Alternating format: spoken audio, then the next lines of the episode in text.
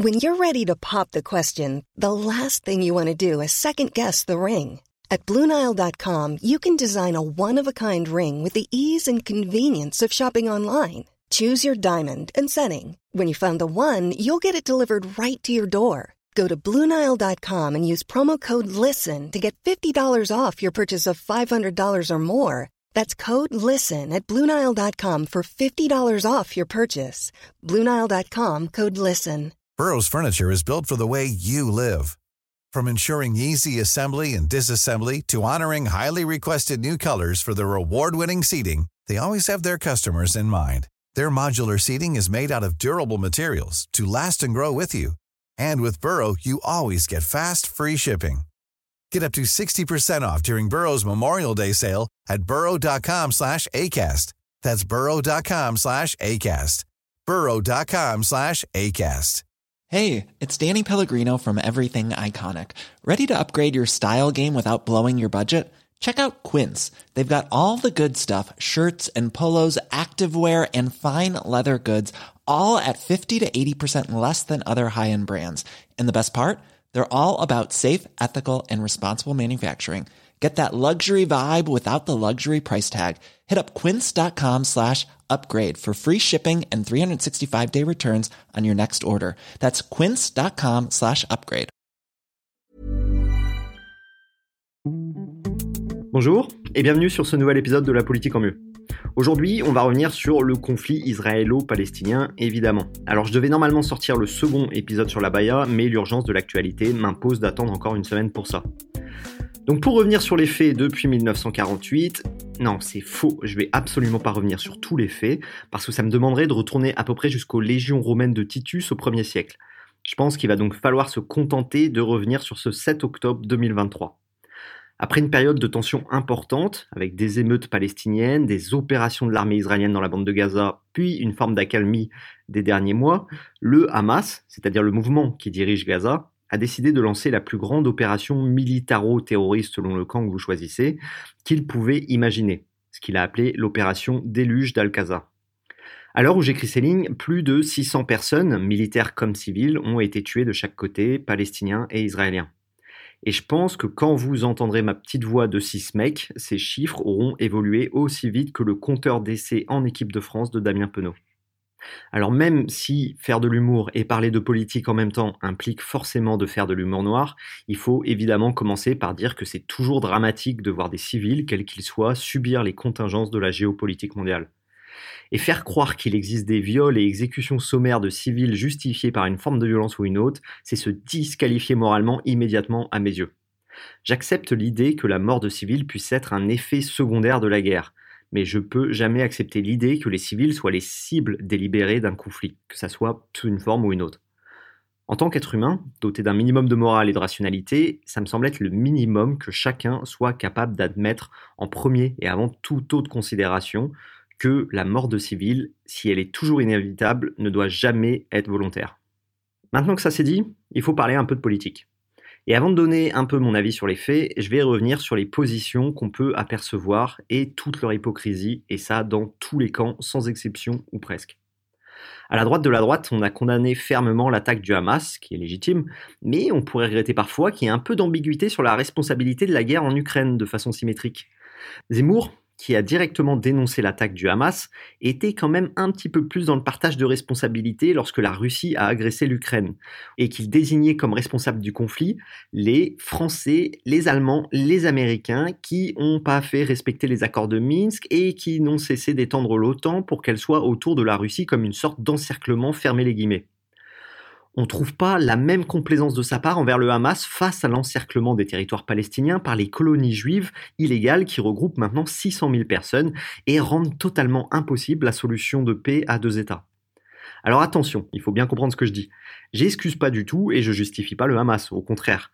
Mais je dénonce le fait que dans le cas de la Russie, la pression de l'OTAN aurait justifié la plus grande opération militaire d'Europe depuis 1945 et qui a déjà fait des dizaines de milliers de morts civiles sans compter les viols et massacres à répétition comme à Boucha. Alors que de l'autre côté, le Hamas pourrait pas revendiquer le même type d'excuses pour se justifier de lancer une guerre. Dans les deux cas, rien ne justifiait la guerre, et dans les deux cas, il faut la dénoncer pour être cohérent et désigner un seul coupable. De façon plus générale, on peut voir la différence de traitement entre l'Arménie et la Palestine, mais je pense que ça paraît plus évident pour beaucoup de monde.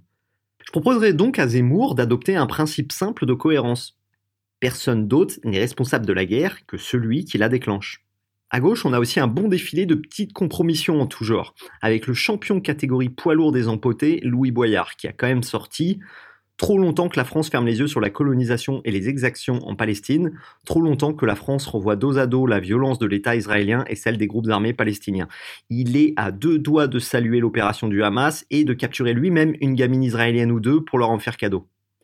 Ce qui m'énerve encore plus, c'est cette impression souvent, quand j'entends les gens parler de la Palestine, qu'on parle d'une cause universelle, qui place sur un piédestal moral tous ceux qui la défendent alors que j'ai jamais entendu ces gens nous parler de l'Irlande du Nord, de Chypre, du Haut-Karabakh ou du Tibet.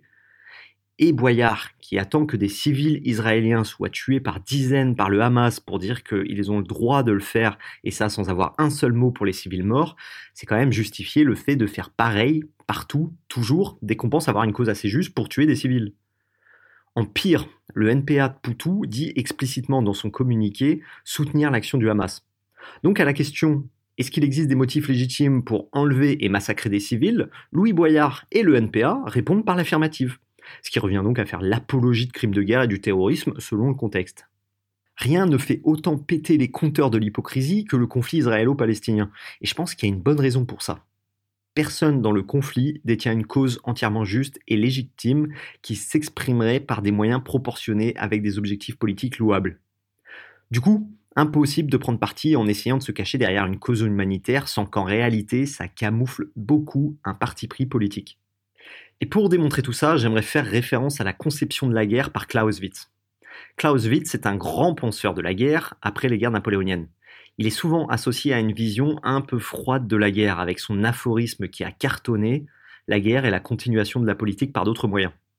En réalité, le problème de cette phrase, même si elle est entièrement vraie, c'est qu'on oublie tout ce qu'elle implique, au contraire, d'humain et d'humanitaire dans ce que Clausewitz démontre. Même si ce n'était pas le but de Clausewitz, moi j'y vois une vision normative de ce que doit être la guerre. C'est-à-dire qu'il faut que la guerre soit politique. C'est-à-dire qu'une guerre juste et légitime est une guerre qui se fixe des objectifs politiques réalistes et crédibles, et surtout qu'elle se cantonne aux moyens nécessaires pour les atteindre.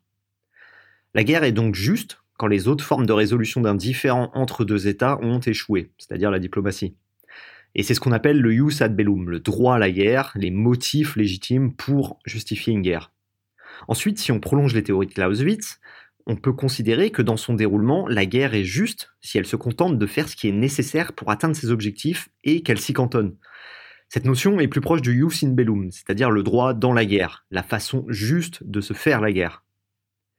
Et le problème, selon moi, c'est qu'aujourd'hui, le conflit israélo-palestinien est un cas d'école de ce qui n'est pas du tout une guerre juste des deux côtés, au sens qu'on peut lui donner de la vision de Clausewitz.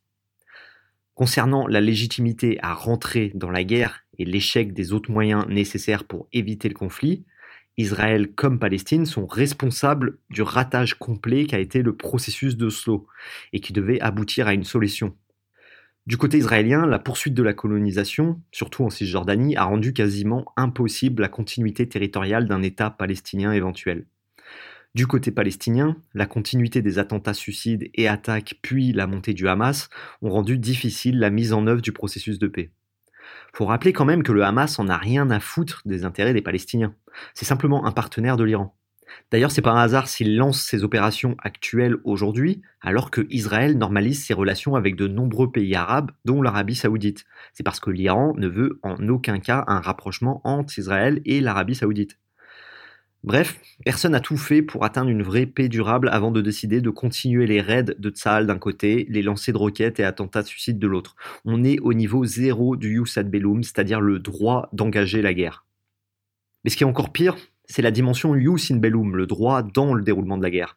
Si on considère qu'il faut des objectifs politiques atteignables quand on décide de la mener.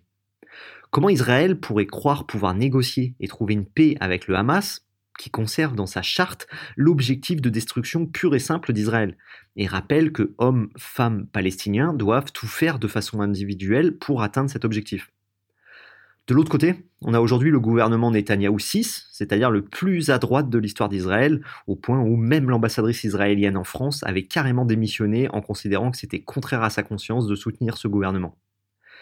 Et effectivement, on a un paquet de raclures dans celui-ci, sans même parler de Netanyahou qui ferait passer Trump pour quelqu'un d'aussi bon et intègre que Marc Aurel. On a par exemple Atamar Ben-Gvir, le ministre de l'Intérieur, qui a carrément pas pu faire son service militaire car Tsahal l'a jugé trop radical et qui a été inculpé 50 fois pour incitation à la haine ou apologie du terrorisme d'extrême droite juif. Et ce mec, Ben-Gvir, veut retirer la citoyenneté israélienne à tous les Palestiniens qui l'ont aujourd'hui.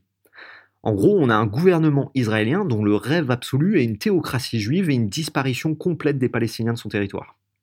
Donc pour résumer aujourd'hui, des deux côtés, on a un conflit qui s'appuie sur des idéologies ultra-radicales reposant tout simplement sur l'anéantissement pur et simple de l'adversaire. Et je pense que du côté de l'extrême droite israélienne et du Hamas, on ne serait pas contre proposer la valise ou le cercueil. Et il me paraît tout bonnement impossible de se positionner pour un camp plutôt que l'autre, sans que ça soit simplement le reflet d'une position d'affinité ethnique, idéologique ou religieuse, plutôt que d'un vrai principe de justice et humanité. C'est légitime en soi d'avoir un camp, mais je déteste qu'on fasse passer ça pour une forme d'objectivité et de volonté de voir la paix dans le monde. Soutenir un camp de façon impartiale supposerait que l'un porte une cause juste, que sa guerre soit nécessaire, que ses objectifs soient raisonnables et que les moyens qu'il utilise soient proportionnés. Aujourd'hui, je crois qu'absolument personne au pouvoir en Palestine ou en Israël remplit ces conditions, et je suis persuadé qu'il n'existe aucune perspective de paix crédible dans un futur proche aux grandes dames des Gazaouis qui continueront à vivre dans une prison à ciel ouvert, et aux grandes dames des Israéliens qui continueront à vivre sous la menace des roquettes et attentats suicides. Merci d'avoir écouté cet épisode. N'oubliez pas de le partager autour de vous, de le noter, de me suivre sur Instagram et votre plateforme d'écoute, et je vous dis à la semaine prochaine.